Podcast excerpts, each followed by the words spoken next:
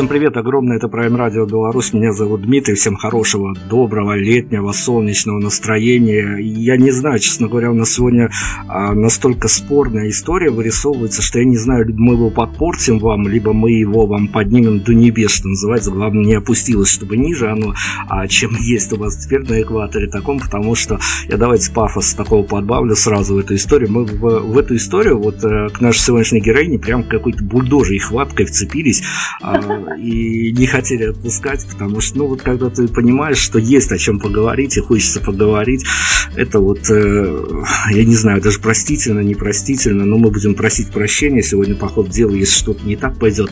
У нас сегодня умница, красавица, все, что еще можно сказать, му- музыканты, главное, главное, э, почему мы действительно включились в эту историю, это поэтесса, а современная поэтесса это настолько такое занятное, а, занятное, так скажем, явление, что, как выяснилось опытным путем, их творчество может заходить даже под 5-долларовый белорусский виски, что это вообще уникальная история. Крис Аир у нас сегодня, это у меня еще прононс такой белорусский, а фамилия волшебная. Крис, привет огромное. Привет, привет.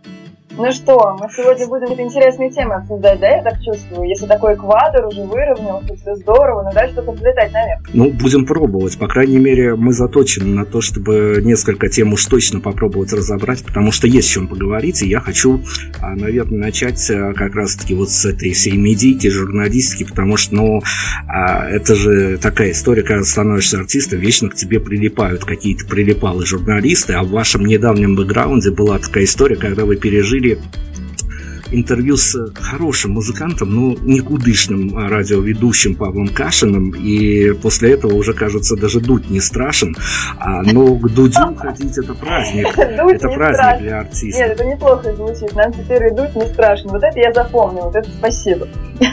Дудю, конечно, ходит как на праздник, а вот э, посоветуйте с ваших позиций, как человек, который раздал уже э, разное количество интервью, я имею в виду не качество, а именно количество и текстовых, и аудио, и видео, э, что вы сами себе посоветуете делать, когда скучно, и какую законодательную ответственность, ну, может быть, не уголовную, а административную, вы ввели бы для тех журналистов, которые приходят на интервью не готовыми? А, мне кажется, что самый вообще лучший способ, ну я, короче, расскажу маленькую историю. Когда меня очень сильно бесит какой-нибудь человек, ну бывает такое, раздражает тебя человек, либо лезет к тебе с чем-то постоянно, либо в метро тебе ногу оттоптал, и вот хочется пожелать ему какой-то гадости, поскольку я пытаюсь не быть деструктивной, вот, я очень искренне желаю, чтобы у этого человека очень долго чесался копчик, и он не мог его почесать. Вот это отличная ответственность. Найдите демона, который это сделает. Я даже замер, потому что любого административного наказания я ожидал, но вот тут, тут пожалуй, да, тут это над этим страшно, стоит подумать. Это страшно. Слушайте, ну давайте мы начнем, потому что журналисты это зло, это понятное дело, что это зло, но это зло как бы преследует профессию, от них никуда не денешься. То есть вам нравится быть а... злом, да? То есть вот демоническая натура у журналистики, вы считаете, правильно? Ну, журналисты существа очень циничные, поэтому это хорошие журналисты. Плохие, они взятки берут, поэтому а хорошим взятки не дают, поэтому они хотя бы цинизмом своим добирают. А, скажите мне, пожалуйста, вот у меня на самом деле с вами давнишняя история такая. Ну, много очень интересно. Я, я бы даже сказал платоническое, потому что когда я вас видел а, в яркой молодости, я все, у меня было такое магическое состояние, не помню откуда помню. Инициалы, внешность барышни врезалась, но вот откуда, когда так я вас это же главное, заметил, это же главное, что запоминается. Даже когда где-нибудь э, слышишь песню или видишь какой-то клип, да, на какой-то безумной совершенно вечеринке, где ничего не запоминается, или на каком, или там по дороге где-то, и вдруг внезапно это потом всплывает в твоей памяти, это же самое главное. Значит, ты зацепила, это положительный момент.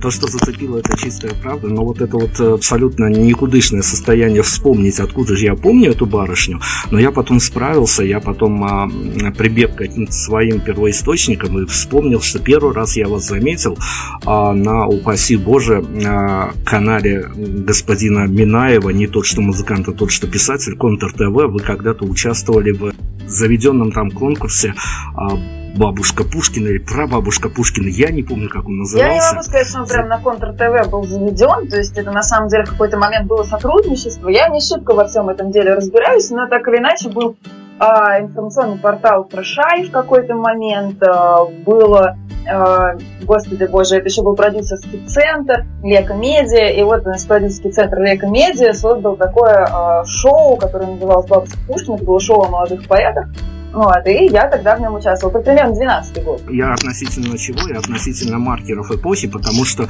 совсем недавно я вас увидел в другом проекте, который выходил уже на, прости господи, канале ТНТ. ТНТ Music, это был ТНТ Music. ТНТ да, Music, ладно, это не меняет. Там, там те же самые персонажи, в общем которые и на главном канале ТНТ, по крайней мере, в жюри Наверное, сидят, особо... наверное. Просто дело в том, что я упорно не смотрю телевизор, да, то есть у меня немножко другие а, ориентиры в плане того, как я получаю информацию, да, это прежде всего там интернет. Вот. И я не смотрю телевизор, поэтому я вообще увидела, что это такое, в целом, ну, услышала от кого-то какие-то, да, комментарии, а увидела, что это такое прямо изнутри, вот как раз, когда я поехала туда сниматься. было занятно вообще попасть на телеканал. Это действительно занятная история, тем более, ну тогда давайте объясните мне, пожалуйста, а в какой-то параллельной вселенной вдруг случилось так, что, ну, опять-таки, может быть, где-то даже гениальный юморист господин Слепаков стал разбираться в поэзии и в лирике. Ну, дело, я не знаю, насколько там это позиционировалось как разбор, как, например, не знаю, может быть, а, в, неком, в некой литературной тусовке или там в литературном институте, например, да, который я героически закончила. Вот. Дело было именно в шоу, и дело в том, что поэта воспринимали там не, не только как поэта, да, как артиста, как человека, который а, определенную подачу имеет, да, несет определенную задачу свою внутреннюю. Вот. И дело в том, что шоу, э, шоу, которое там шло, да, суперстихи, им занимается э, Саша Эсте, и он, в общем-то, я могу назвать его шоуменом, мне кажется, он на это совершенно не обидится. И он занимается именно вот созданием вот этого шоу, да, вокруг, чтобы привлечь внимание к поэзии. И в целом это, в общем-то, похвальная история, и здорово, что он это делает. Я знаю Сашу как человека очень доброго и человека, который старается внимательно относиться да, к тому, что для него, например, тоже важно. Вот, поэтому он взял и показал поэзию на телеканале, на котором меньше всего можно было это ожидать, и это было занятно.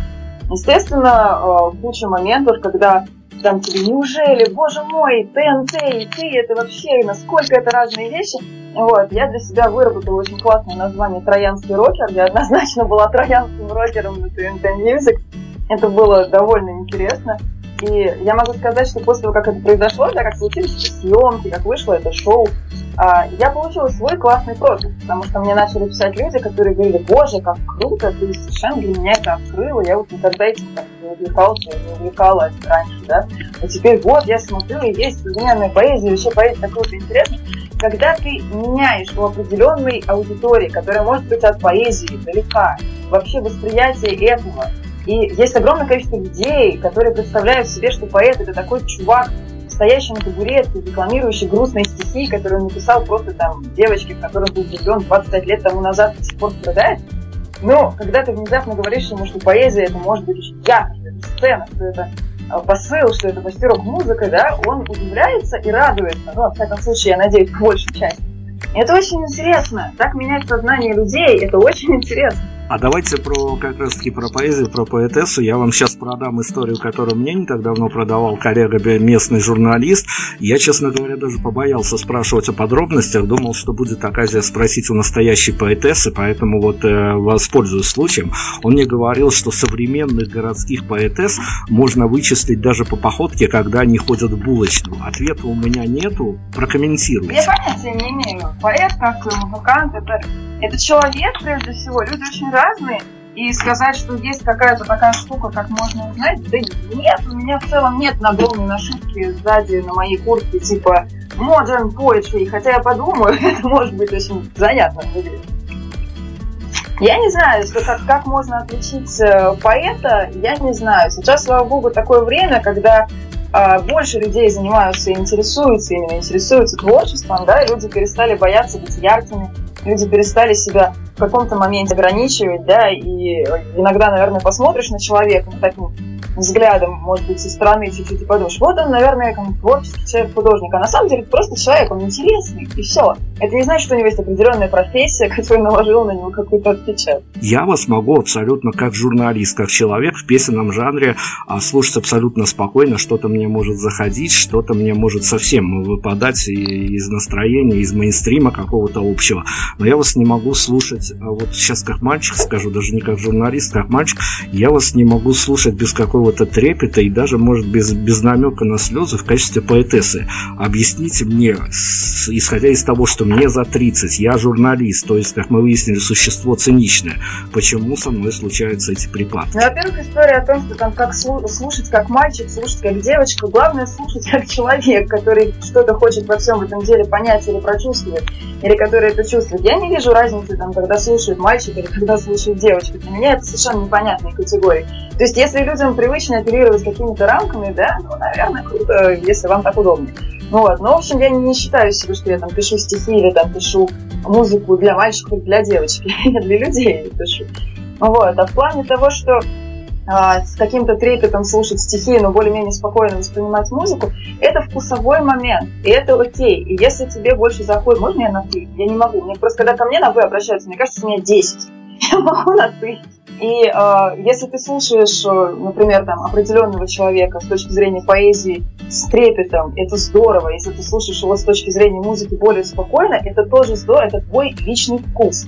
Какие-то вещи другим людям зайдут больше в музыке, да, а стихи скажут, вообще тяжелые, господи, боже мой, там, такая какая-то странная лирика, какие-то непонятные истории каких-то странных людей и все такое прочее. Да пускай для кого-то это странная история, а кто-то вот слез держать не может. Это значит, что что-то отзывается внутри.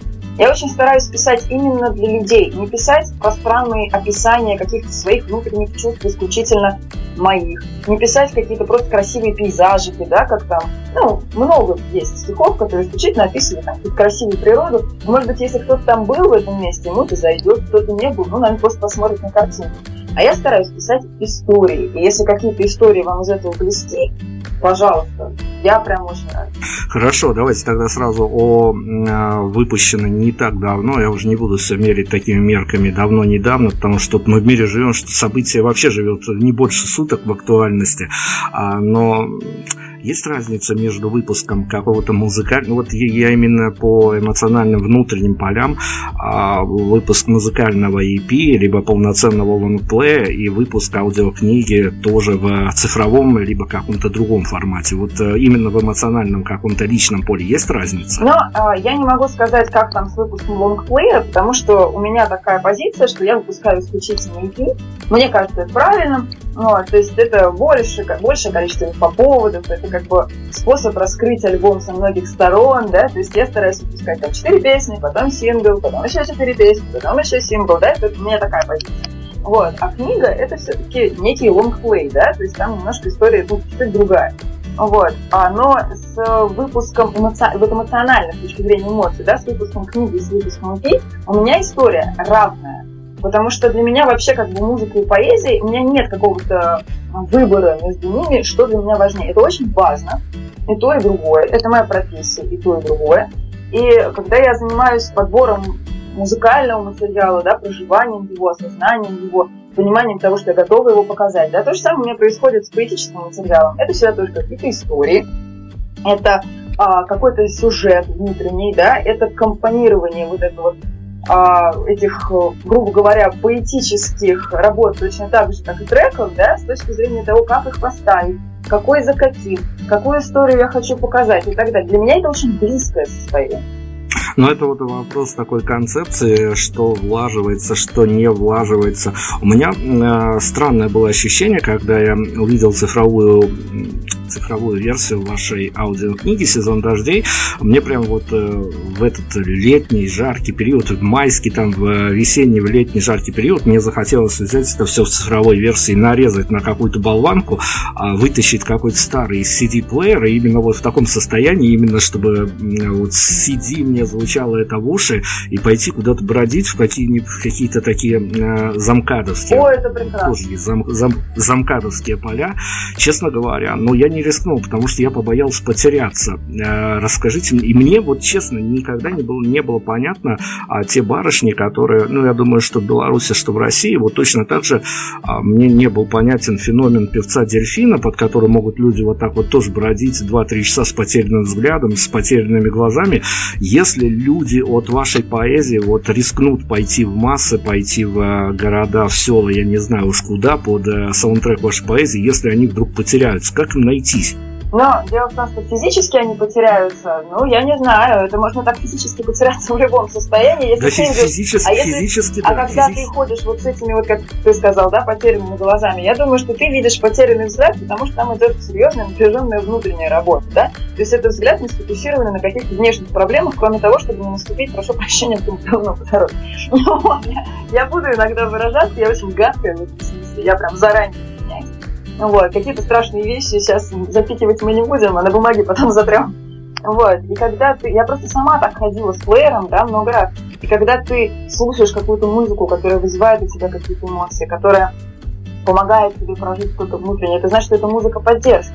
И я не понимаю, почему в каких-то каких моментах это не может быть тот же самый дельфин. Я с альбомами Тори Амос вот так бродила по городу бесконечное количество времени, потому что это, во-первых, музыка, которую я дико люблю, во-вторых, это музыка, которая поддерживает меня в каком-то состоянии. Да, это в любом случае некий эмоциональный взлет серьезный, да, либо какое-то переживание, либо какая-то, наоборот, радость, когда ты тебя прям подхватывает эту музыку, и ты ее живешь.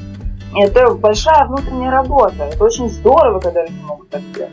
У нас есть традиционный вопрос, который мы всегда пытаемся э, чей-то э, новый альбом, либо какой-то предыдущий релиз вот тех ребят, которые нам попадают в эфир на интервью, мы всегда попытаемся их творчество пересадить прямо на, на реальность. И вот давайте тогда попробуем на эту же историю сюда же винтить.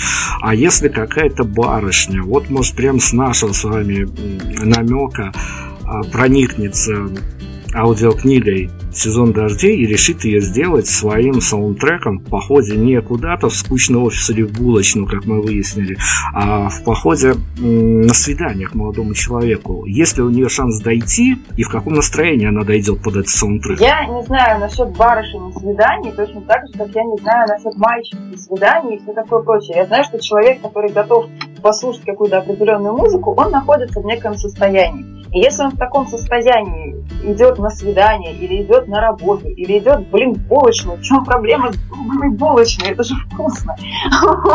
Это его какой-то выбор внутренний, да, и я не думаю, что моя музыка может заставить кого-то дойти или не дойти. Я думаю, что моя музыка может помогать каким-то э, внутренним вопросам, что она за этим. И я не знаю, что должно случиться, чтобы я не дошла с плеером э, куда-то. Да? Я в любом случае понимаю, у меня есть какая-то цель, я слушаю музыку по дороге. Если я пошла слушать музыку отдельно, это одно. Если я могу ее слушать по дороге, ну, это совершенно другой момент. Я не думаю, что я бы по дороге а, на свидание в офис или в булочную могла бы потеряться. Другое дело, что я могла бы расхотеть туда идти. А это уже значит, что я что, вот, вот, а вот, это вот. уже значит, что я что-то для себя поняла. А может, я не хотела на самом деле в эту булочную, а может быть, мне нужно совершенно в другое место. И а, это не может заставить выбрать себя другое место. Это может позволить себе понять, что ты на самом деле хочешь в другое место. А это совершенно другой подход. Я вообще никого не заставляю что-то делать. Единственное, что я стараюсь как бы склонять к какой-то а, интеллектуальной работе да, но это, по-моему, круто. Но есть тут ремарка авторская, я не на пустом месте задавал этот вопрос, и нам потом прилетали фидбэки, которые пробовали а, сходить именно на свидание под а, разные саундтреки, иногда выходила такая история, что а девчонки описывали, что шли, и у них в голове какая-то под эти саундтреки возникала параллельная вселенная, вселенная, где уже вот мальчик, который ожидал на свидание, как не вписывался в их планы, они разворачивались, может быть, писали какие-то там а, жалобные просительные смс что встретимся другой, а может вообще писали какие-то какие-то прощальные смс ну, в общем, не доходили. Поэтому мы и пытаемся рассуждать с такой, я думаю, что знаешь, действительно... Я думаю, что это значит, что туда было не То есть, в любом случае, если ты внезапно решаешь какой-то, не знаю, сделать какой-то шаг, это значит, что ты до этого эмоционально к этому выбору шел. Потому что мы, слава богу, все очень умные люди. Мы люди очень умные, мы люди очень не, скажем так, не скучные, да, и мы не занимаемся какой-то внезапной реакцией на мир. То есть я не думаю, что мы похожи на, не знаю, какие-нибудь каких-нибудь э, мелких одноклеточных существ, которые просто реагируют на внешний возбудитель, да? Ты его тыкнул, оно сжалось. Нет, это не так. Человек это все-таки многослойное, сложное, интересное создание, да, которое все-таки каким-то своим выбором идет. Это интеллектуальный единица, в конце концов. Но я не то чтобы буду сейчас э, подергивать вас написано же вами фразами, но с другой стороны, понятно, что вот тут автор точно не ответственен за свои художественные образы, потому что иногда это только ради образа, но с другой стороны, а ведь иногда и слушаешь вас, спотыкаешься какую-то фразу, она к тебе западает, ты потом ей оперируешь даже в разговорах с другими людьми, выдавая себя за интеллектуала и умного человека, но у вас же есть фраза, что уже даже мы, очень тяжелое поколение, а вот вы сейчас нам говорите, что все люди умные. Я очень надеюсь, что когда мы обсуждаем людей, которые воспринимают э, музыку интересную, воспринимают поэзию, мы говорим о развитых людях, которые действительно готовы на серьезную эмоциональную работу, да, в том числе.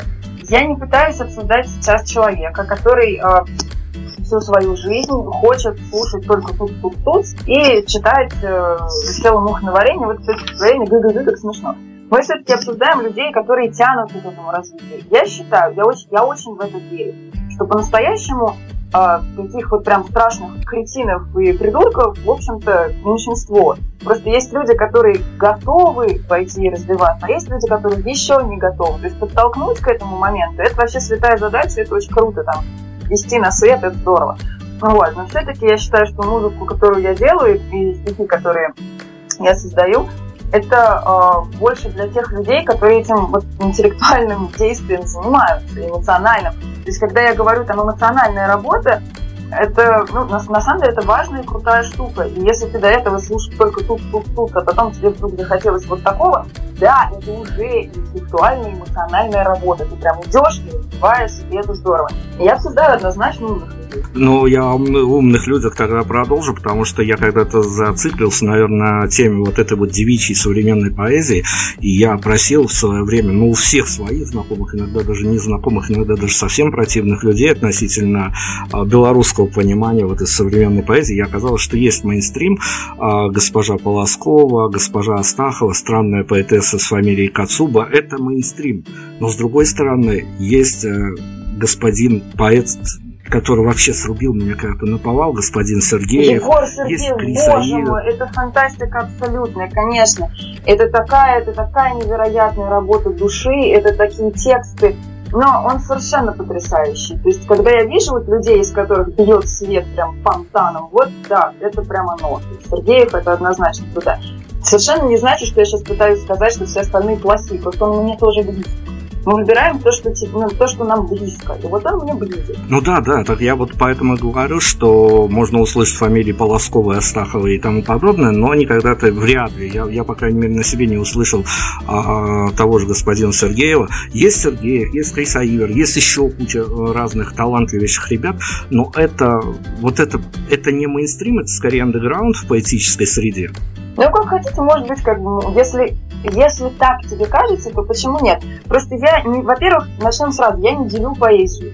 Я не делю поэзию на мужскую и женскую, я не делю поэзию на какой-то там андеграунд и мейнстрим. Я просто как бы делю поэзия или не поэзия, качественная или некачественная.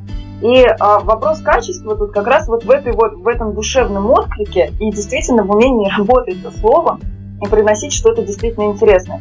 Я не пытаюсь сказать, что кто-то плохой, а что кто-то хороший. Я просто пытаюсь, опять же, мы выбираем тех, кто нам близок. Тем более, что если мы обсуждаем какой-то мейнстримный момент, это в любом случае это работа огромной команды. Это вложение в раскрутку, это вложение в популяризацию и во все остальное. Я не могу сказать, что за моей спиной сейчас наберется такая огромная команда. Но я верю, что в определенный момент это тоже случится. И если кто-то потом посмотрит на мои тексты и скажет мне это потому, что это мейнстрим, ну, как бы барабан ему на шею, поезд навстречу. Я очень рада.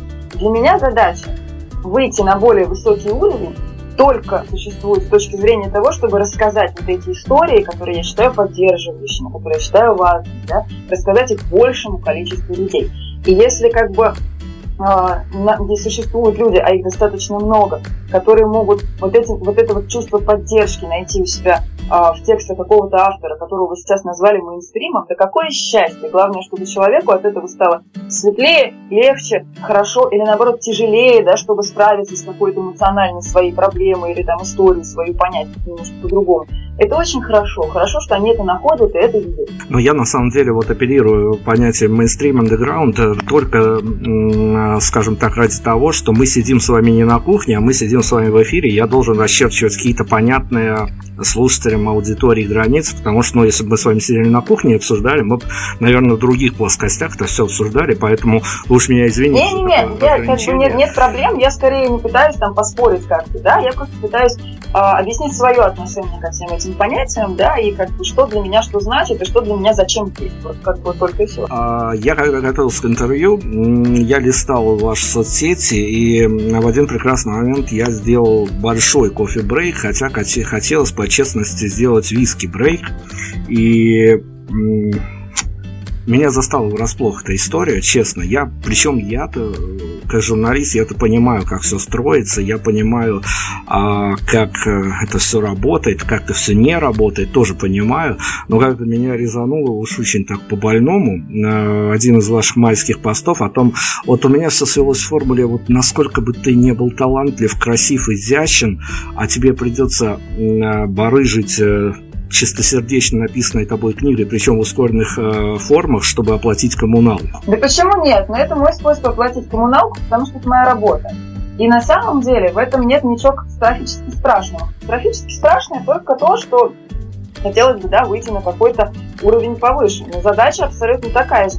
Была история, и я могу сейчас чуть-чуть это переврать на самом деле, но а это будет минимальный, минимальное перевирание. Просто я читала эту историю очень давно, но она меня прям тогда так зацепила что э, известная довольно писательница Дина Ильинична Рубина, совершенно такая она интересная, она прям здоровская, вот, что я просто не помню, с кем она точно разговаривала, с кем издатель или вот, ну, кто-то вот из сферы бизнеса, книжного и все такое прочее, когда а, она себе забирала там какое-то количество авторских экземпляров, вот, и их было много, и у нее спросили, вы что, их продавать, что ли, будете? Она посмотрела крышными глазами и сказала, ну да, вообще-то буду. И потому что ты зарабатываешь себе на жизнь, на студию, на коммуналку, на пачку сигарет, тем, чем ты занимаешься. Это твоя профессия.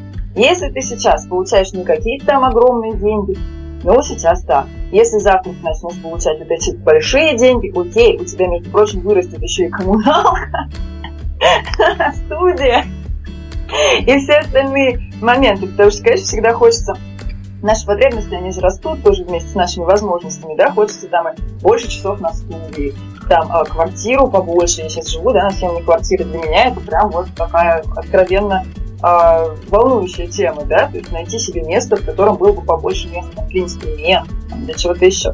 И, естественно, оно будет требовать еще больше затрат. Это однозначно так. И я на эти вещи зарабатываю, зарабатываю вот таким образом. Я пишу песни, я пишу книги. Вот так давайте бумажные книги, это все-таки такое маленькое, маленькое в каком-то таком странном понимании. Я имею в виду а, маленькое. Всегда автор, почему-то вот любой автор, он всегда как-то относится к тому, что он сделал, со своим пониманием, поэтому я скажу, что это маленькое такое произведение искусства, вот бумажная версия книжки. Мне удалось подержать ее в руках, у меня, правда, потом ее отобрали. У меня нету лично, так что если у вас бумажная книга, это совсем, конечно, другая история. А когда приходится, ну, понятно, опять-таки продавать, зарабатывать на жизнь продажей самой же написанной книжки, а когда ты подписываешь вот эти вот э, экземпляры, которые отдаешь взамен на каких-то там несчастных 500 рублей, боже упаси, конечно, даже сумму как страшно озвучивать, а что посещает? Какая-то эйфория, гордость или понятие, что у меня в кармане еще 500 рублей? Это абсолютная нежность, это очень здорово, когда ты тем более подписываешь человеку книгу, да, когда ты понимаешь, что он ее э, покупает для себя, да, для того, чтобы подарить ее кому-то. Вот. Это ты отпускаешь эту книгу в правильные руки. Это не та история, когда меня всегда вот очень сильно пугало, когда а, люди подходят, например, там где-то а, к своим друзьям или там к другим выступающим там на концертах или еще что-то, и говорит, а можно я вот вам вот подарю свою книгу? И вот бывает, когда это прям искренне совершенно вот это вот, а давайте, я вот тоже написал, посмотрите, я вот вам дарю, это одно. И совершенно другое дело, когда они просто таким образом эти экземпляры пристраивают, потому что они придут домой, у них огромное количество этих книг, их надо как-то пристроить. И вот они ходят и пристраивают их как бездомных котят. Это страшно, прям реально страшно. А когда ты понимаешь, что человек вообще своих, ну, собственно, заработанные, окей, эти 500 рублей, он их отдает, это осознанный шаг. Он делает обмен, он отдает, по сути, свое время, потому что он как получил эти деньги, да, за то, что он потратил свое время и свои силы. Он отдает часть, часть потраченной, да, вот своей вот этой жизни за то, чтобы получить от тебя вот эту вот книгу. Это совершенно история замечательная и прекрасная. Я очень горжусь, что у меня это так. Это очень здорово. Я рада, что я не занимаюсь пристраиванием своей литературы а вот туда. Я рада, что я вижу, как люди подходят, как они смотрят, как они рады, что у них она теперь есть. Вот, и это очень здорово, на самом деле. В медиапространстве книжка э, позиционировалась все-таки как э, книга поддержки, а не книга жалоб и предложений, даже так скажем. А когда вас... Вот я, честно говоря, понимаю всю эту историю внутри, потому что есть за мной грешок, но, правда, не в стихотворной форме, а в художественной литературе, поэтому я понимаю, а что происходит с автором. А, и когда вас перестала мучить авторская, даже не скажу цензура, а авторская ответственность, когда ты понимаешь, что абсолютно разные люди будут читать написанное тобой, и абсолютно по-разному на них это будет все влиять, и черт его знает, может кто-то даже и в лоб будет воспринимать написанное тобой текста.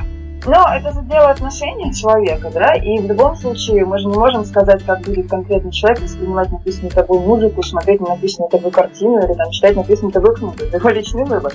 Я могу только предложить некую форму, да, чтобы попытаться донести, что я, собственно, имела в виду.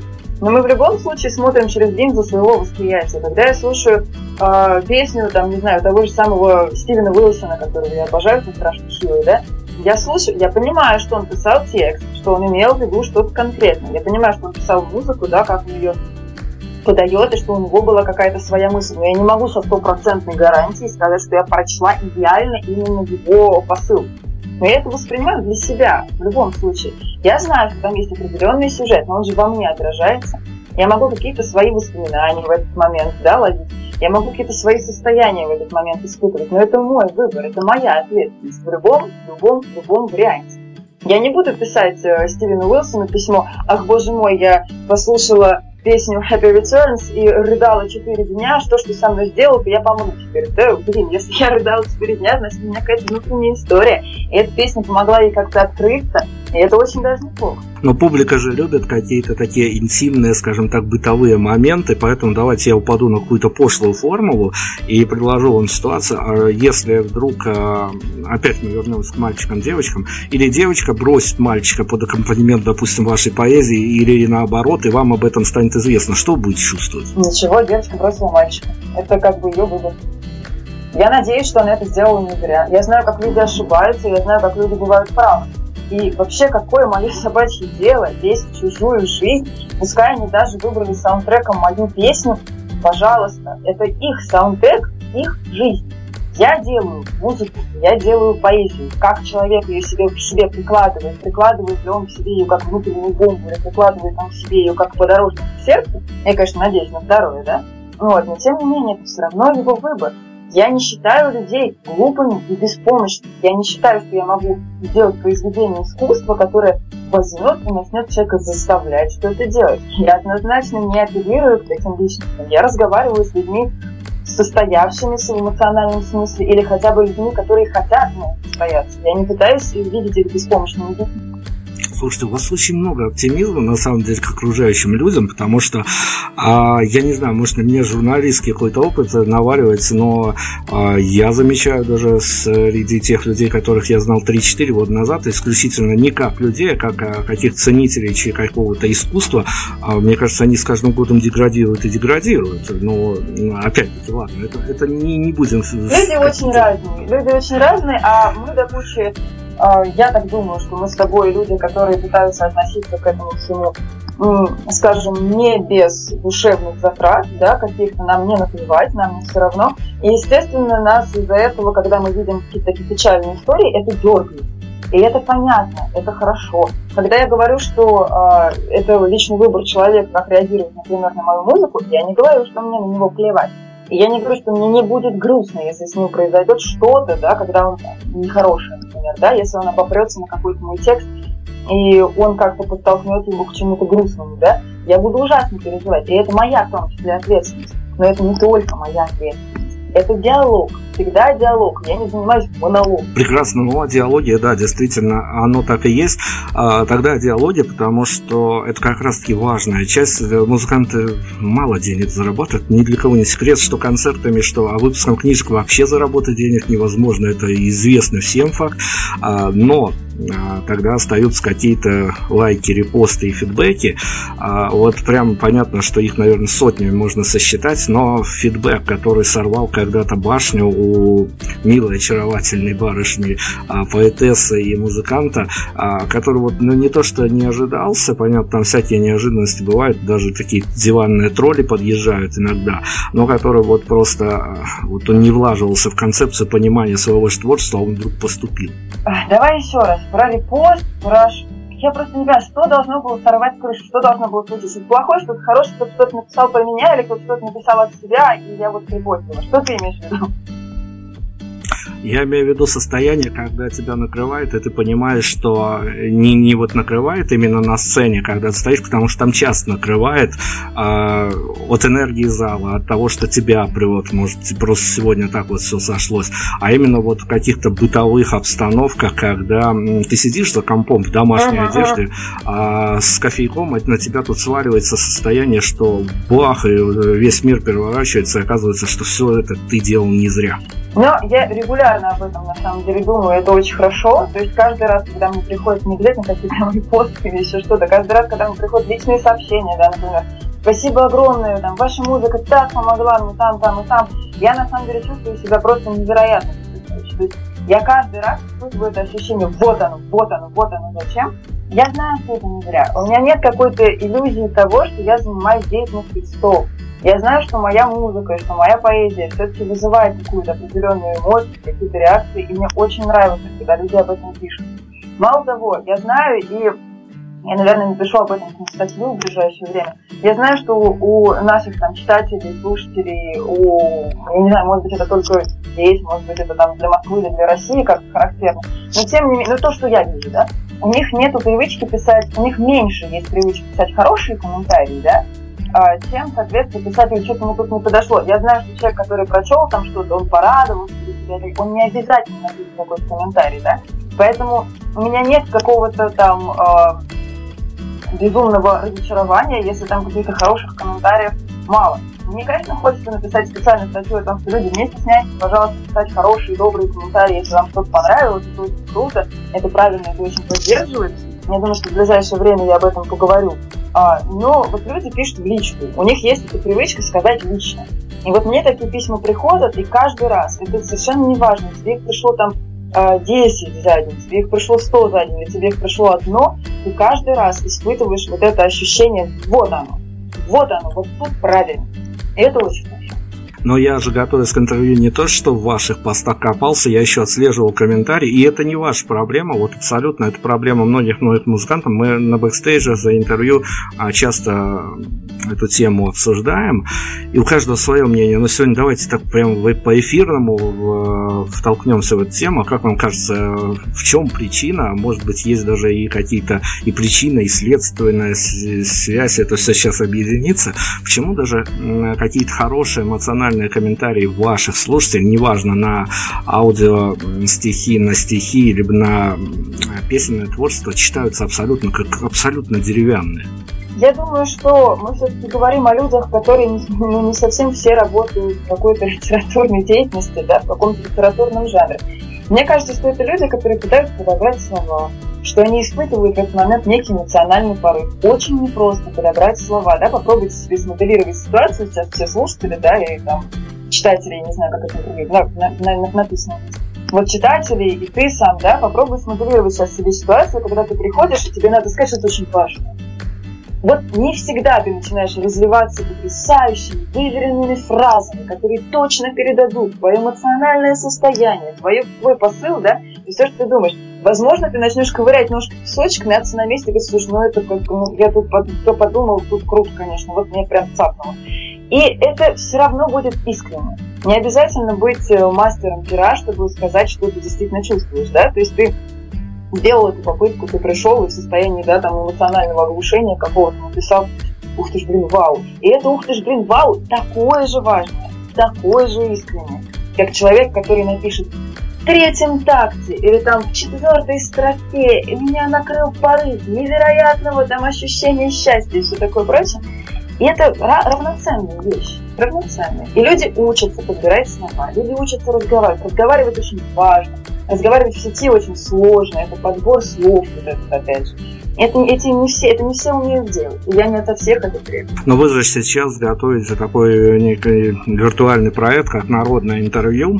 Но наверняка же вы знаете процентов 60 и даже в точности можете, ну, наверное, с процентной 99 вероятностью угадать вопросы, которые вам придут, и более того, даже в каких формулировках они к вам придут. Я не могу сказать, что могу прям угадать все. Ну, то есть дело в том, что многие люди там пишут, э, опять же, в личку, потому что им так удобнее и приятнее. А кто-то пишет сообщение группы, а кто-то пишет прямо вот на стене под постом, да. И на самом деле мне очень нравится вся эта идея, прежде всего потому, что это вообще не наша продвинка. это придумали две девочки, которые нас любят, которые слушают, да, и которые там много мне помогают. Это совершенно потрясающие девицы обе, там, что Олеся, что Катя, они совершенно невероятны, потому что эти люди на протяжении огромного количества времени, пока я поела, мне было плохо, я тяжело выздоравливала, да, я сильно потрудилась. И эти люди приходили и напоминали мне, сегодня ты хотела выложить пост, сегодня ты хотела сделать вот это. То есть это вообще люди, которые занимались крутейшей работой, они меня дико поддерживают. И вдруг внезапно в одном из, в один из таких моментов они пришли и сказали, слушай, а может быть мы сделаем вот такое интервью, так, так интересно? Ну что люди действительно хотят спросить, это здорово. Потому что там, что в голове там у журналистов, это одно, там все-таки момент профессионализма, да, подход совершенно другой. А что может приходить в голову просто слушателю внезапно? Это может быть абсолютно другое. Давай вот так спросим. Я сказала, хорошо, давайте. И очень долго я с этим тянула, на самом деле. Это была катастрофа, я не могла понять, как с этого взяться, как опубликовать этот пост, какой на него будет отклик. Надо ли будет людей ходить тыкать, ты видел пост, смотри, ты же хотел какого-то там этого самого, а, как это называется, движа, короче, грубо говоря, да? Блин, слово забыла. Как правильно слово? Фидбэк, кто по-другому. А, а. Да не важно. Вот, в общем, короче, история в том, что я долго тянула, я долго подбирала слова для этого поста, как раз вот как те люди, которые ковыряют на песочек ножку и думают, как сказать. Потом я его выложила, и как бы я не всех вопросов ожидала. Там еще была фантастическая история, когда человек, я, честно говоря, не запомнила имя, фамилию, кто это был, но мне очень жаль, если ты меня сейчас прочтешь, знаешь, что мне очень жаль. Человек задал вопрос, а потом почему-то его удалил.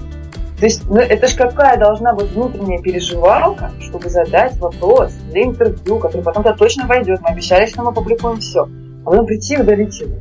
Ну, то есть это же что-то просто невероятное внутри у человека происходит. Переживает, там, она, она, это точно была, это точно была девушка. И на самом деле я примерно этот вопрос запомнила, но на него все равно ответил, однозначно. Я не буду там подписывать фамилию или еще что-то. Люди же найдут свой вопрос, да, который они задавали. И я не могу сказать, что я прям угадываю все вопросы. Кому-то интересны довольно простые вещи. Но все-таки это же человек, который живет не за кулисами постоянно. Человек, который живет в своей уютной квартире, в своем городе, да. Ему это интересно. Он не занимается этим профессионально. Ему правда интересно, когда пишется там стихи, а когда пишется музыка, а когда, знаешь, как компилируется альбом или еще что-то. Пускай спрашивает. Во, во внутренности нашей медийной кухни хочу с вами а, такую тему обсудить, потому что нас в какой-то момент это очень серьезно накрыло, и а, мы даже подумывали уже, не знаю, в каких состояниях приходить на интервью, чтобы сделать это, хоть а, как-то преодолеть тот сложный барьер, который налаживался на нас. А случилось такая история, когда а, в какое-то время нам начали от наших слушателей прилетать злобные фидбэки, и злобные не потому, что мы плохие, а оказывается, что мы им а, чуть ли не жизнь сломали тем, что а, примерно сосводилось в формулировке, что я слушал артиста, а, я был им доволен его творчеством. Он пришел к вам и наговорил мне, вот, наговорил в эфире ровно такие вещи, ровно настолько, чтобы стать мне вообще не интересен. Причем артист в это время был как э, не артист, а как спикер, ну вот он э, своими разговорами, своим интервью просто изменил в себе отношения. Что делать с таким подходом людей, когда они наслаждаются творчеством, а вам приходит живой человек в живом разговоре, вот он становится неинтересен, может быть, даже не влаживается в какие-то их идеалы? Ну, во-первых, не надо придумывать себе людей, на мой взгляд. Да? Я никому не пытаюсь лечить душу сейчас, но просто действительно так. Когда ты слушаешь творчество, когда ты читаешь творчество, интересно ли тебе автора? Он же тебе интересен с точки зрения автора. Не, тебе не интересно в этот момент, э, не знаю, какие у него там взгляды, какой код он пьет и так далее. Ну, на мой взгляд. Тебе в этот конкретный момент, когда ты делаешь ах от песни или от стихотворения, или от там, текста прозы, ты делаешь ах именно от этого.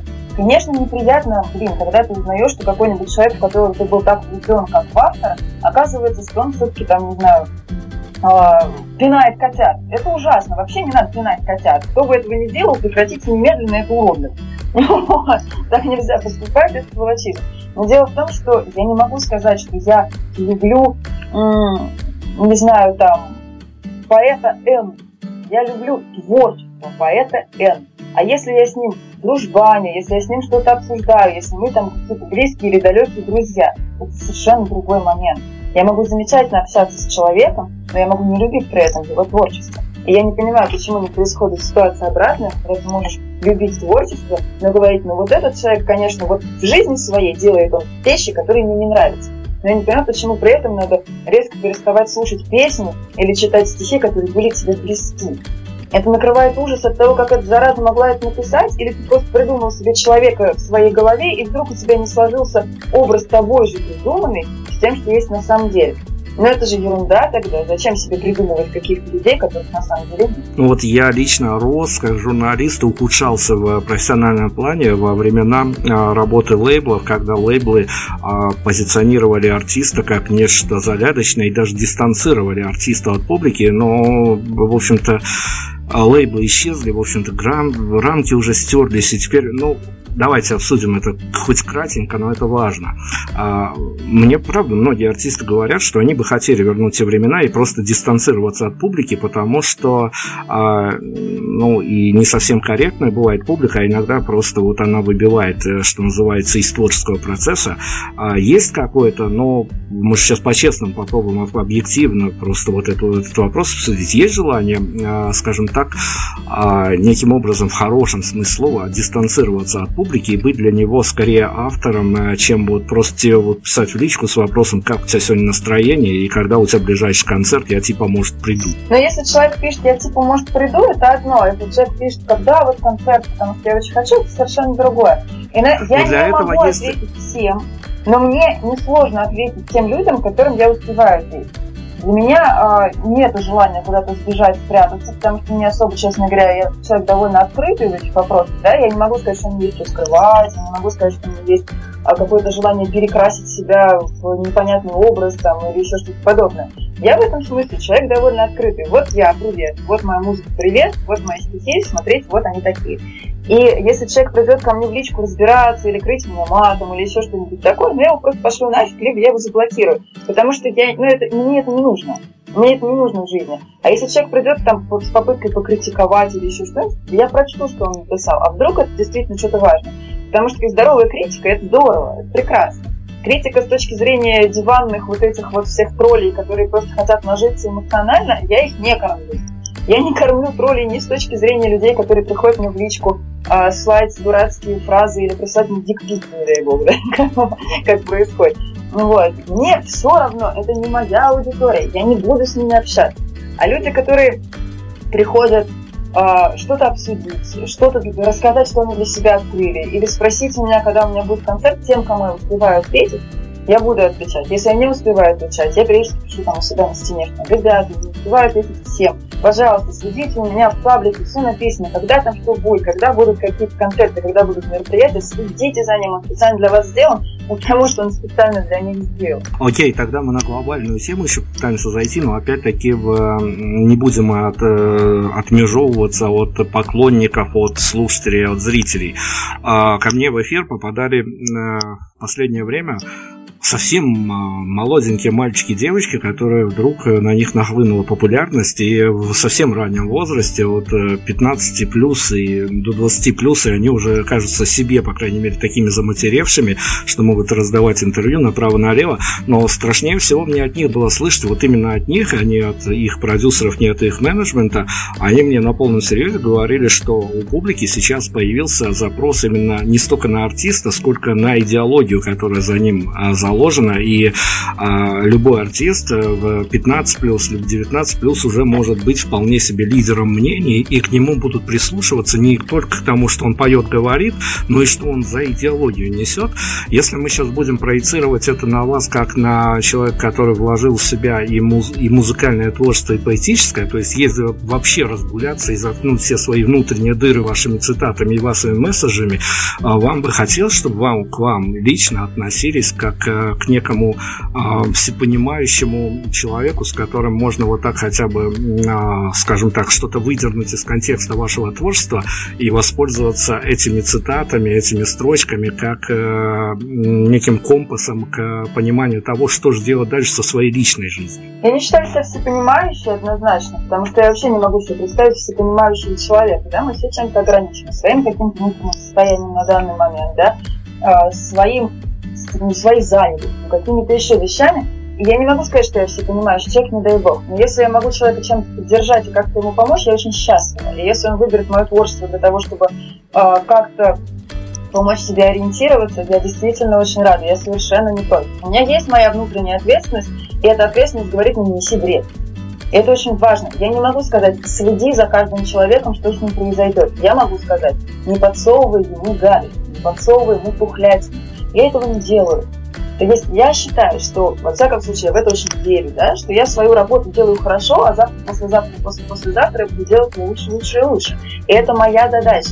Если кто-то выбирает э, себе для себя мое творчество как некий, может быть, немножко не, не, не то, что да, там какой-то огромный маяк, но хотя бы некий фонарик, который помогает ему не потеряться в замкаде, как мы сегодня обсудили, здорово. Я очень счастлива. Именно поэтому, именно со, ну, как со всей своей душой и со всем своим профессионализмом я буду придерживаться вот этой задачи и не подсовывать человеку гнили и гадости. Какой-то, опять-таки, сюрреалистическая история, когда мне взрослые бородатые дядьки рассказывали о том, что вот они выпустили новый альбом, заложили туда, что называется, и душу, и сердце, и со всей серьезностью отнеслись к этому делу, а потом э, встречают свои серьезные песни в, на стенах чужих незнакомых их людей в одной компании с фотками веселящихся котиков, им это сильно стало грустно грустно и обидно. Я не понимаю, в чем проблема с веселящимися котиками, если честно. То есть, как человек испытывает некое состояние, да, у человека есть его какой-то визуальный образ, да, у человека есть какая-то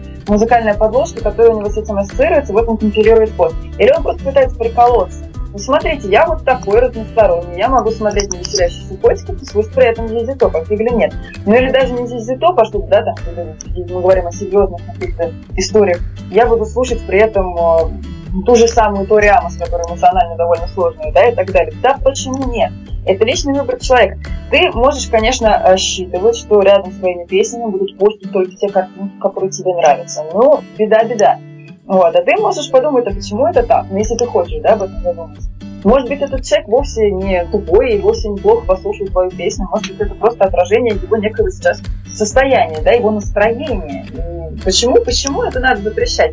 У меня было просто куча случаев, когда брали песню с довольно тяжелым текстом, да, я вообще люблю такие песни по скалочке, когда э, довольно такая э, лайтовая аранжировка, да, довольно, может быть, солнечные какие-то мажорные ноты и довольно серьезный текст при этом. Потому что я знаю огромное количество всяких случаев, да, когда человек рассказывает важную себе историю, но он не рассказывает ее, купаясь в слезах на полу, а он рассказывает ее с улыбкой, что это некий его опыт, да, почему нет? Вот, и брали вот такую песню и постили там рядом с каким-нибудь картинкой, на которой там утренний кофе, солнышко проглядывает через лучики, да, солнышко проглядывает лучиками через занавесочки, да, и все такое ми-ми-ми. Вот. Но, значит, два варианта. Либо для человека вот это состояние мимими солнечными зайчиками, ручками и прочим-прочим с моей песней ассоциируется, тогда нифига себе это сложный человек, ох ты ж, боже мой. Вот, а, и у него такая серьезная, конечно, выдержка. Вот. А, и мне страшно думать, что у него тогда происходит, когда он грустит. Либо человек посмотрел на название песни, или там на пару фраз, или услышал только мажорные какие-то ноты и проецировал это так. Но если ему приятно слушать мою музыку просто потому, что там есть такие нотки, ну дай бог, пускай, я надеюсь, его это радует. А если человек не начинает копаться, смотреть какие-то смыслы и так далее, это другой человек, он может быть с другими какими-то картинками ее поверить. Никто я не гарантирую, потому что я не могу влезть человеку в голову. Не могу. Поэтому и расстраиваться, и истерить, о боже, не с картинкой мое великое творение повесили, ой, да боже мой. Вот приятно, слышь, давайте в разгрузочную какую-то плоскость уйдем, потому что, опять-таки, меня вы не только как автор дернули, но и как, э, что называется, рядовой гражданин гражданской позиции, потому что, ну, вот э, в стране, которая, в которой я родился, были когда-то в паспортах граф, граф и национальность, э, я, если бы она сохранилась, я точно знаю, что я был бы записан как поляк, и я очень хорошо знаю эту мерзкую нацию, я не мог представить себе в здравом уме человек, который по доброй воле захочет выучить польский язык. Объясните мне, пожалуйста, оно вам надо и зачем? Оно мне однозначно надо, мне безумно нравится, как он звучит, и я считаю, что он очень красивый, что он очень подходит в том числе для пения, это очень здорово. И почему такая какая-то странная реакция. Но все-таки люди выбирают для себя разные языки. Кому нравится английский, кому нравится французский. Вот мне французский, например, тяжело. Хорошо, что там этот, этот язык красивый есть, хорошо, что на нем поют прекрасные люди, что его учат другие прекрасные люди. Но мне вот, например, он не близок. Я не чувствую эмоциональной близости с этим. А польский язык мне очень отзывается. Он очень интересный, он очень многогранный. Мне очень нравятся польские штуки. Мне очень нравится... Это была потрясающая история, когда я только пришла учить польский язык. И мы начинали ну, понемножечку как-то капельку читать, учиться. А нам для того, чтобы мы практиковались, показали детский польский стишок. Ну, не знаю, насколько он прям совсем... Ну, он школьный однозначно. Я уж не знаю, насколько он пятьсотый, но он школьный. Это, поскольку... А, лекция так совпала, что это было где-то рядом с 8 марта. И это был стишочек, который посвящается вот поздравлению с 8 марта и все такое прочее. Я помню стихи, которые учили по этому поводу у меня в школе в свое время. Я не могу сказать, что я училась прям супер крутой идеальной школе. Нет, до 9 класса, ну до 10 точнее класса, я училась, конечно, страшно. 10-11 класс у меня была классная школа. Ну вот до этого так себе. И у нас были вот в этом так себе, может быть, только поэтому, я не, не спорю, были стишочки про 8 марта, которые звучали как девочки-хозяюшки из разряда, не знаю, там, солнышко светит, девочки там э, варят супчик на кухне, ой, ми-ми-ми, какая радость, поздравляем тебя, вот тебе цветочек. И это у меня, как у человека, все-таки не ощущающего свою судьбу вот в варенье супчиков и получении цветочков исключительно, конечно, она меня еще в детстве шарахала, я это не понимала. И когда я внезапно читаю детский стишок, в котором описывается, что мартовский ветер с праздничным выражением лица влетает в город, значит, покупает какой-то там в каком-то магазинчике огромный букет роз раздает его тем, кто проходит мимо, для меня это было просто это поразительная какая-то история. Ух ты, вау, нифига себе, это детский стишок. Вот. И я не говорю, что там э, исключительно больше ух молодцы какие, а все остальные говно. Или там исключительно польский язык красивый какой, а все остальные да. Просто мне он отозвался и показался мне очень интересным, очень мелодичным, очень красиво звучащим. И мне бы, конечно, хотелось переводить польскую поэзию. Я думаю, что я в какой-то момент к этому приду. Не скажу, что прям завтра. Я не супер студент, я не могу со страшной скоростью учить польский язык. Вот. Но, надеюсь, когда-нибудь смогу перевести польскую поэзию. А вы как э, барышня, которая осваивает концертные площадки. Жалко, конечно, что не госбюджет, это куда приятнее, наверное, было бы. А, но, тем не менее, которая ну, понимает э, всю эту внутреннюю составляющую, а, может быть, э, спроецировавши на своей карьере, может быть, как э, реплика в зал. Скажите, по вашему опыту, что нужно делать или наоборот, чего никогда ни в коем случае не нужно делать, чтобы в результате а, либо положительного либо отрицательного, но исход был равен тому, чтобы в один прекрасный день а, молодой или не очень молодой, но талантливый артист мог бы отыграть на концерте, где в первом ряду будет сидеть Путин. Я ничего не знаю про музыкальные и поэтические вкусы Путина. И я не стремлюсь к тому, чтобы меня слушали ну, может, какие-то конкретные можно впис... известные люди, в том числе политики. Ну, можно вписаться, вписаться в пул рукопожатных артистов. Мне это не самоцель. Я не знаю, никогда об этом не задумывалась. То есть э, я не против того, чтобы какие-то определенные люди мое творчество слушали. Но у меня нет какой-то задачи, чтобы именно вот этот человек его послушал и им проникся. Я буду очень рада, если большое и большее количество людей, чем сейчас, обратят свое внимание на мое творчество, да, потому что я все-таки делаю э, то, что я делаю, не только для себя, да, я делаю для людей, это для меня очень важно. Вот, но у меня нет задачи поразить кого-то конкретного. И у меня такой задачи, мне кажется, никогда не было. В том числе, например, когда я училась в литературном институте, у меня там не было задачи впечатлить исключительно моего мастера, чтобы он там ах сказал. У меня был момент, когда я выхожу, э, читать у нас были, как у художников бывают просмотры, да, у нас были читки, и э, у меня не было задачи, чтобы исключительно мастер сказал, ну вот, теперь вау, теперь круто, теперь пять. У меня была задача, чтобы этот э, текст, который я читаю, либо эта подборка, чтобы она вызвала эмоции. И если я вызывала ее у своих однокурсников или у людей, которые просто приходили послушать. Такое бывало у нас в институт могли пустить, да, это довольно ну, трудоемкая процедура, надо было как-то оставлять эти паспортные данные, что-то еще, но в целом люди приходили. И если я вижу вот эту вот эмоциональную реакцию, тем более у своих, например, сокурсников, которые в этом смысле, люди вот циничные, да, ты говоришь, журналисты циничные. Когда ты учишься на одном курсе с толпой народа, который занимается творчеством, каким-то образом впечатлить этих людей, это ух, какая сложная задача. Если я видела эту реакцию, вау, мне при этом мастер мог сказать вообще, я бы на этом месте написал бы вот это, вот это, а вот это мне не нравится, но это ему лично не нравится.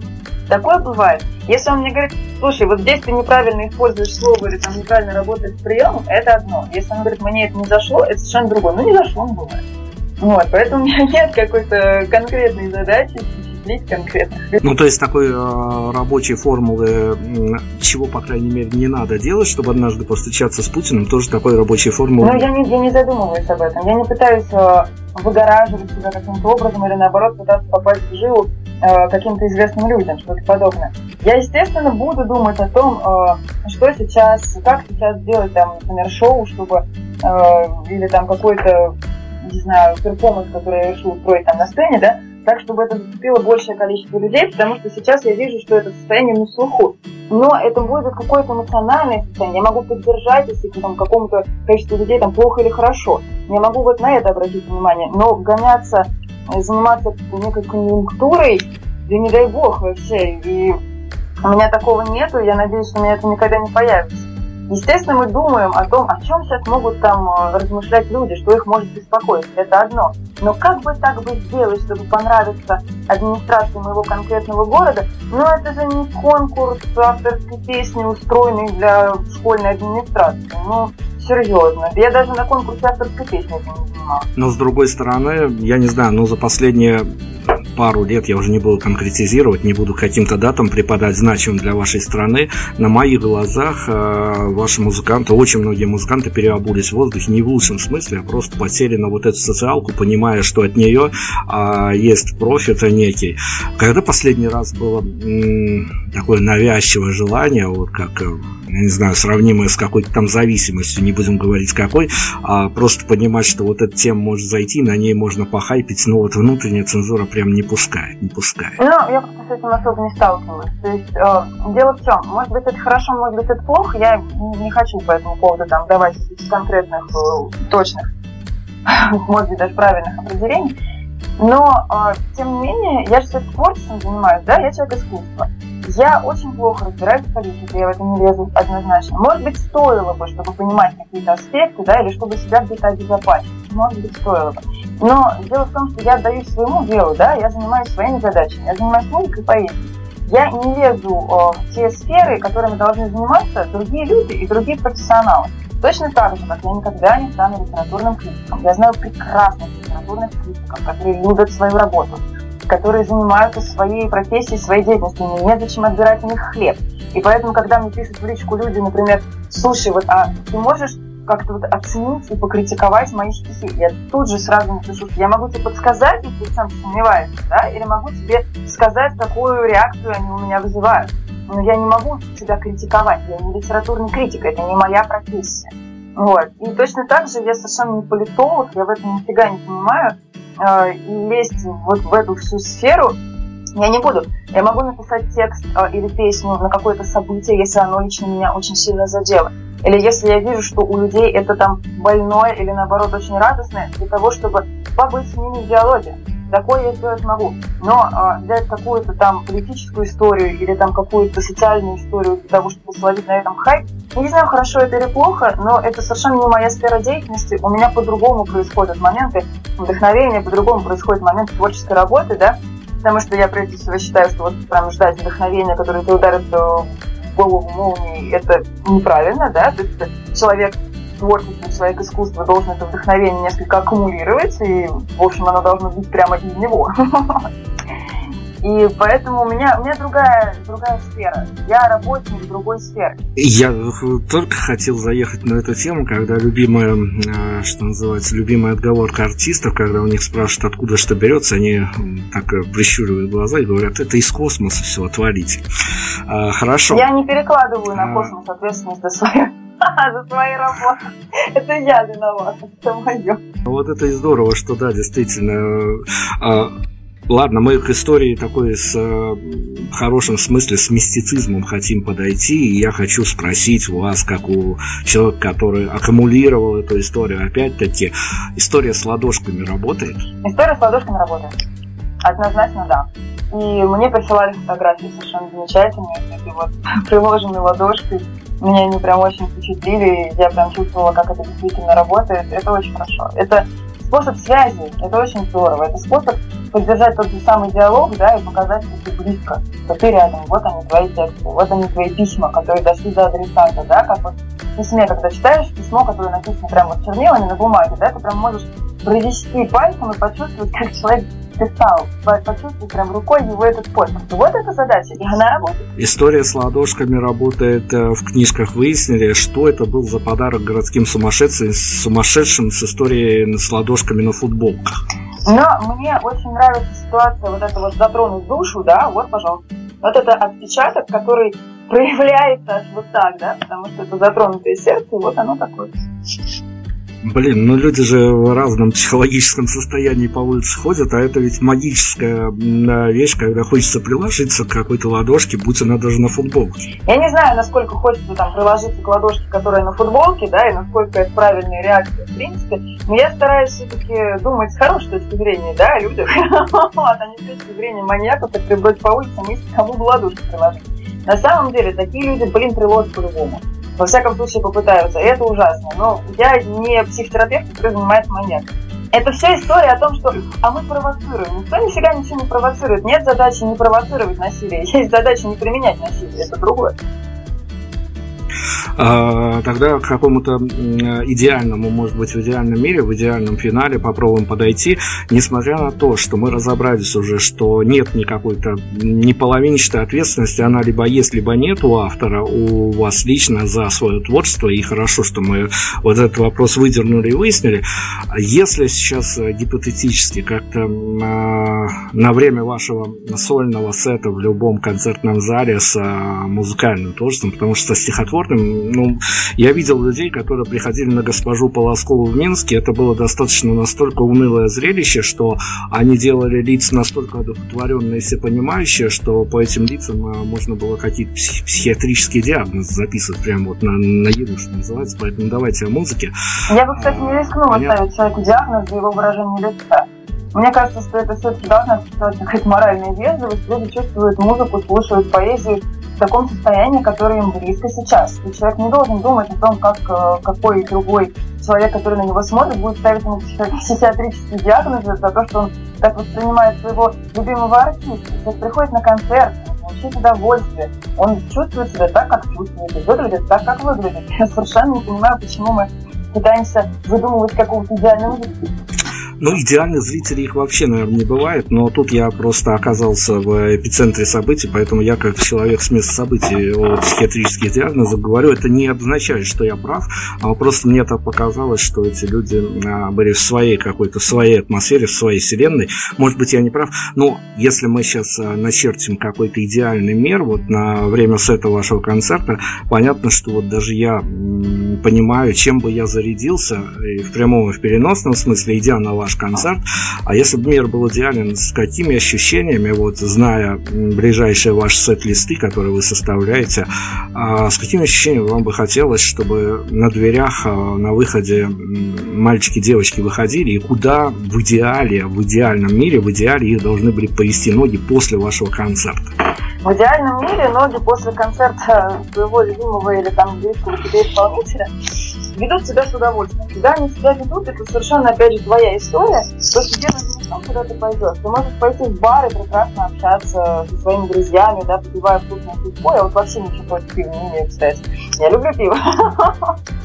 И обсуждать, как прошел этот концерт. Но я очень хочу, чтобы э, в моем идеальном мире не было. Вот я не могу сказать, что там точно было, я вот за многие вещи, но я точно знаю, что бы я хочу, чтобы не было. Я не хочу, чтобы не было ощущения разочарованности, я не хочу, чтобы было а, не хочу, чтобы было ощущение разочарованности, я не хочу, чтобы было ощущение скуки, я не хочу, чтобы было ощущение а, вечера, потраченного либо впустую, либо вечера, потраченного, ну, как всегда. Я хочу, чтобы оставалось все-таки что-то вот такое а, большое, сияющее внутри, и чтобы не оставалось этого ощущения пустоты, потому что когда ты идешь на концерт человека, который тебе интересен, музыканта, который тебе интересен, поэта, да, стихи которого ты любишь, ты все-таки должен выходить оттуда после, ну как вот как после фильма, да, после вот состояния вот этого некого катарсиса, да, все-таки это должно быть, а не просто, да, пришел, сходил, вышел, курил, пошел дальше своим делом.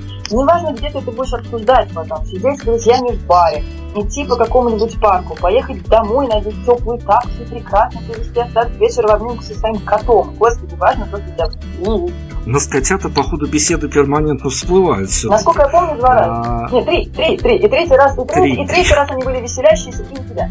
Это верно. Но давайте сейчас пробросим буквально на пару секунд идеальный мир. А, мы когда-то прям наяву выяснили, эта формула работает, что, ну, я не знаю, как в России, в Беларуси люди а, вот адекватные, но вот те зрители, за, за которых вы топили а, все интервью, я к ним отношусь по-другому немножко, но это мои проблемы. А, адекватные зрители приходят на концерты с ощущением того, вот если эту историю переложить, спроецировать на киношную, а в кино идут люди, которые смотрят фильм и понимают, что либо ищут какие-то параллели со своей общей жизнью и понимают, что ах, и у меня так было, либо просто сидят и делают вид э, такого воинствующего эстета, что я просто вот, ну, я к себе это не примеряю, это вся такая чужая история, я пришел сюда просто вот а подарить себе какое-то эстетическое удовольствие. Если мы вот это все проецируем на ваше творчество в идеальном мире, как к этому относиться, к музыке, созданной вами к стихам, а как э, параллелить ее со своими историями, искать что-то общее, либо оставаться эстетом таким вот, э, ну, просто ценителем. Я не просто ни той, ни другой истории. То есть в любом случае, если человек где-то параллелит это с собой, окей, прекрасно. Но все-таки мы все люди, да, и у нас есть какие-то общие моменты. Либо человек видит что-то близко к себе, пускай даже там, где я этого не писала, да, но ему сейчас это близко, и это сейчас для него работает. Хорошо, окей. Если человек приходит послушать историю, послушать сюжет, я вот, например, могу прийти так послушать музыку, да, и посмотреть фильм. Просто посмотреть историю, испытать эмоции героя, привести через себя всю эту ситуацию, да, прожить ее вместе с героем. И тоже почему нет? Не обязательно понимать только то, что ты прожил сам. Обязательно с интересом относиться и быть открытым к каким-то эмоциям. Это важно приходить на концерт для того, чтобы погундеть или обсудить, как, не знаю, кто-то, вокалист в третьем так споткнулся, ну, блин, наверное, в этом тоже есть какой-то профит. Что такое профит? Может быть, там, музыкальных критиков, да, и там, для каких-то людей, у которых это профессия, либо которые только так получают удовольствие, я не очень близко знаком с такими людьми, тебе Господи. Вот, но это тоже их право. Я очень хочу, чтобы это не становилось пустым звуком, и чтобы это к чему-то вело. И это моя главная задача. Если человек это параллелит с собой, окей, он параллелит это с собой. Если человек приходит прожить со мной этот сюжет, прекрасно он проживет со мной этот сюжет. Главное, чтобы это внутри что-то осталось. Сложный вопрос сейчас задам, но он почти финальный, поэтому позволю его себе вот в неидеальном мире, а в совершенно реальном мире, в котором мы живем, потому что я-то знаю ответ на этот вопрос, ну как бы как знаю ответ, я э, готовясь, понимаю, что рано или поздно мне, может быть, удастся с вами поговорить, э, я поэкспериментировал в белорусской реальности и примерно понимаю, вот я хочу сверить, что называется, векторность развития. Как вам кажется, э, аудиокнига «Сезон дождей», вот именно в аудиоварианте, она ну, не знаю, то ли помечтайте, то ли как-то спараллелите реальность со своим представлением. А как бы она могла заходить а, провинциальным домохозяйкам? Я не думаю, как, что какая-то проблема в том, чтобы быть домохозяйкой, да, то есть если ты выбираешь себе такую историю, такую ситуацию, то совершенно не значит, что ты какой-то э, ограниченный человек, как это сейчас прозвучало, да, если действительно человек хочет заниматься домом, быть там домохозяином, домохозяйкой, растить детей, э, заниматься э, вкусной готовкой и устраиванием себя уюта, это совершенно не значит, что он не воспринимает литературу, поэзию или музыку, да, и если э, мы говорим о таком человеке с такой жизнью, это совершенно не значит, что такие вещи не вызовут у него какого-то определенного эмоционального отклика. Мне кажется, что дело в том, что чем конкретно домохозяин или конкретно домохозяйка увлекается, что ему близко, какая музыка, какую музыку он или она слушает, да, вот, э, и какие вещи их интересуют в поэзии. Так что я думаю, что есть определенное количество домохозяек и домохозяек, которым эта книга зайдет, потому что им это близко, а есть определенное количество, которые не заметят или будут прорываться, потому что им это не близко. Люди разные, люди многогранные, люди разные, люди сложные. Очень трудно описать человека с позиции рокер, банкир, домохозяйка или еще что-то подобное. Человек – это история. Его вот это состояние в статусе – это не самое главное, что вот как раз сейчас э, наша традиционная вещь, с которой я даже никогда не спорю, а для наших гостей это всегда самый любимый момент. А сейчас есть э, хорошая такая возможность пнуть э, модератора беседы нашего сегодняшней, то есть меня, и выбрать самый плохой вопрос, на который сегодня вам лично пришлось отвечать. Ну, у меня проблем каких-то сегодня, если честно, не было. Но мне немножко периодически приходилось э, чтобы себя правильно спозиционировать, да, мне приходилось немножко тебя подправлять, да, потому что э, какие-то истории э, вокруг свиданочек, мальчиков, девочек, называние меня барышней и все такое прочее, это все звучало немножко щучуканьем. И я общаюсь немножко на другом эмоциональном, да, и каком-то моем собственном уровне.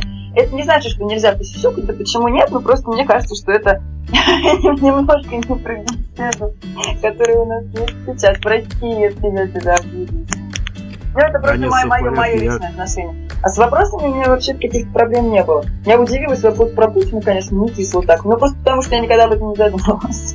Криса Ивер, светлое будущее в личном понимании, оно измеряется сейчас чем? Гонораром, прайзами, откатами, а, количеством лайков, зрителей или чем-то таким, что мы вообще можем забыть все эти категории и личное понимание своего какого-то следующего этапа наступит э, ровно тогда, когда вот оно наступит внутри, а внешние факторы об этом даже и не скажут, а уж зрители, слушатели этого точно не заметят. Я в любом случае человек в диалоге, поэтому, да, история какая-то о том, что у меня там в башке произойдет и какое у меня там светлое будущее исключительно внутри моей головы, речь об этом не идет, потому что я все-таки человек публичный, да, мы это обсуждаем. Вот, и для меня сейчас вот история о светлом будущем, который бы мне хотелось, ближайшая моя цель. Я не говорю о светлом будущем всей планеты, планеты немедленно не сейчас. Я говорю об, о, о моих целях. Мне хочется, чтобы людей, которые меня слушают и читают, становилось больше. И я для этого стараюсь что-то делать. И я надеюсь, что завтра, послезавтра после послезавтра я буду делать для этого больше, больше и больше. И я надеюсь, что количество слушателей, которые будут приходить на наши концерты, будет расти. И я надеюсь, что количество людей, которые будут читать мои книги и слушать мои аудиокниги, на, на самом деле это важный момент. Книга «Сезон дождей» сама по себе и аудиокнига «Сезон дождей» — это все-таки два разных проекта на самом деле, да? Вот, и аудиокнигу мы делали с прекрасным совершенно композитором, с роскошным музыкантом Сережей Актушем, который записал туда музыку, совершенно восхитительную. И там звучит кларнет чудесного Данечки Фимина, который очень талантливый. Это была потрясающая коллаборация. Ребят большие молодцы, я безумно им благодарна.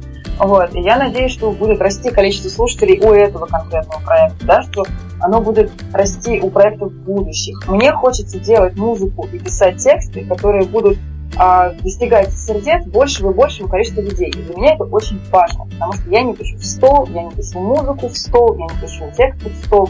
Я хочу, чтобы моя аудитория росла. Для меня это очень-очень важно.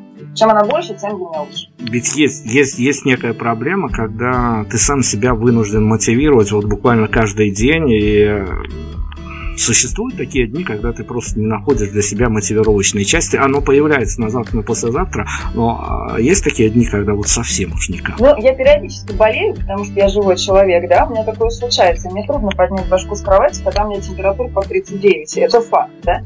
И точно так же я могу болеть головой, когда мне становится плохо, мне кажется, что я устала, что я очень сильно вымотана, что мне очень тяжело идти дальше. Но это состояние простуды. Простуды эмоциональной или простуды физической. И это однозначно лечится. И если физическая простуда лечится обалденными чаями совершенно, я очень люблю конечно. Ну вот, и а, всяческими там а, лежаниями дома, завернувшись до самого там, не знаю чего, хорошо, когда это возможно. Бывают ситуации, когда на фестиваль в таком состоянии надо да, и вот это тоже беда. Вот. Но точно так же э, моральная простуда лечится, то есть надо себя мотивировать, надо с собой работать, надо работать творчеством, которым ты занимаешься, от этого ты будешь заряжаться автоматически. У меня не бывает ситуации, когда я там впадаю в какой-то безнадежный кризис. Такого не может быть, потому что если я хочу достигнуть тех целей, к которым я иду, я не могу себе позволить эту роскошь однозначно. Поэтому я, конечно, в любом состоянии готова работать, но если я вдруг морально или физически заболеваю, я стараюсь прилагать все усилия для того, чтобы лечиться. А, глобальный финал, не знаю, Москва как город, как локация, с миллионами сюжетов, с а, каким-то, опять-таки, тысячами городских сумасшедших, с миллионами, как мы выяснили, хороших людей. В идеале все люди хорошие. А это все-таки город для творчества или город, который э, дает что для творчества, но вместе с тем готов тебя за следующим поворотом раздавить нафиг? Мне кажется, что любой город современный, да, это и тяжело, и здорово. Я вообще на самом деле э, человек не привязаны к какому-то конкретному городу нас. То есть у меня нет такой истории любви с конкретным каким-то городом. Я люблю путешествовать, люблю ездить и так далее. Да? В Москве я нахожу для себя какие-то места, которые мне кажется более спокойными. Я не очень в большом восторге от какой-нибудь, буду от какой-нибудь центральной улицы, если я буду на ней жить, да, потому что это пыльно, это тяжело, это время, которое летит с бесконечной скоростью и все такое прочее. Ну, например, район, в котором я живу сейчас, здесь довольно зелено, здесь есть чем дышать, для меня это вполне себе комфорт. Вот. Или, например, я уезжаю погулять периодически в центр, потому что мне очень нравятся старые здания, мне очень нравится вот эта атмосфера э, возможности погружения в, какое-то прошлое, да, посмотреть историю, придумать, может быть, историю конкретного дома или там какого-то конкретного прохожего. Все это очень здорово. Я не могу сказать, что безраздельно влюблена в Москву. Но это не тот город, который пытается меня убить. Потому что не город будет пытаться меня убивать. Будет пытаться меня убивать конкретная ситуация, конкретная, не знаю, простуда, опять же, эмоциональная или физическая, которая со мной случится. Или э, какой-нибудь придурок, который плохо водит машину, блин, бедненький. Я надеюсь, что все научатся водить машины хорошо. Вот. И это конкретная ситуация. Это не город, который маньяком будет меня душить. Это все-таки какие-то конкретные вещи. У меня нет вот этого ощущения город, который заставляет меня жить, или город, который заставляет меня умереть. Мне вообще невозможно заставить. Это моя жизнь, я сама живу. Круто, финальные титры, а, финальный, вернее, даже саундтрек, что мы сейчас удалились из-под этого интервью.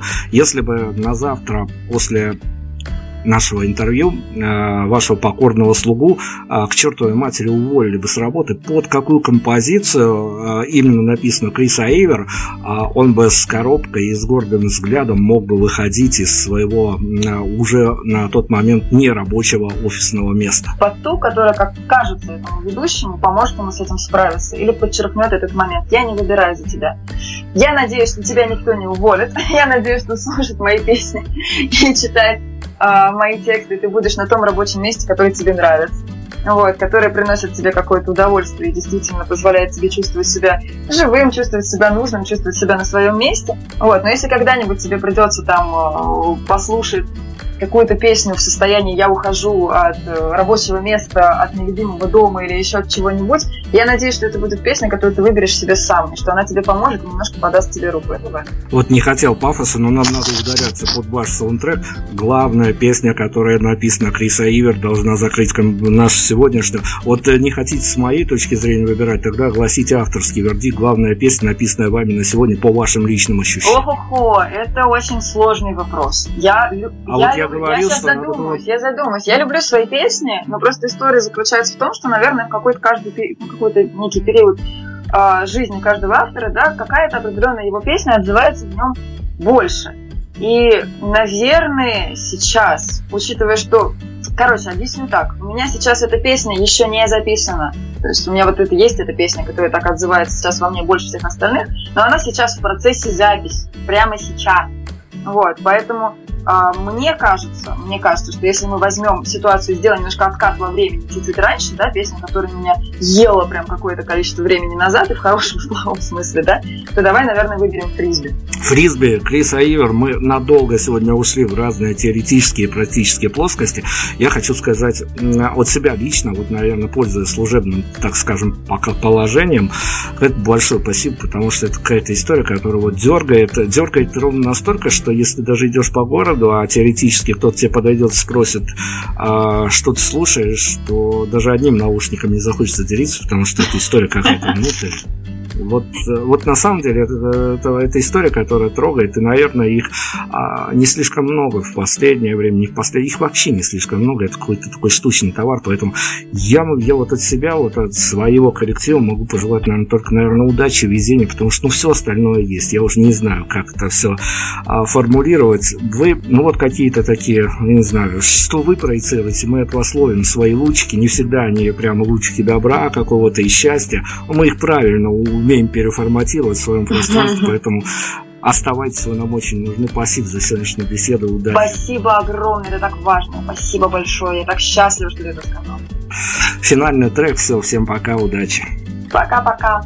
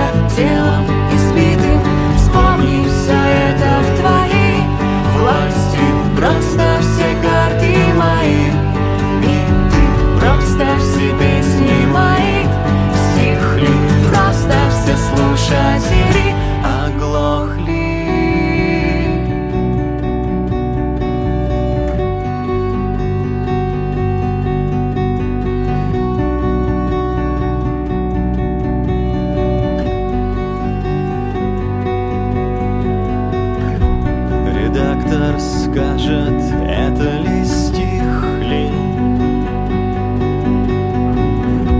Отвечу, все песни мои сдохли.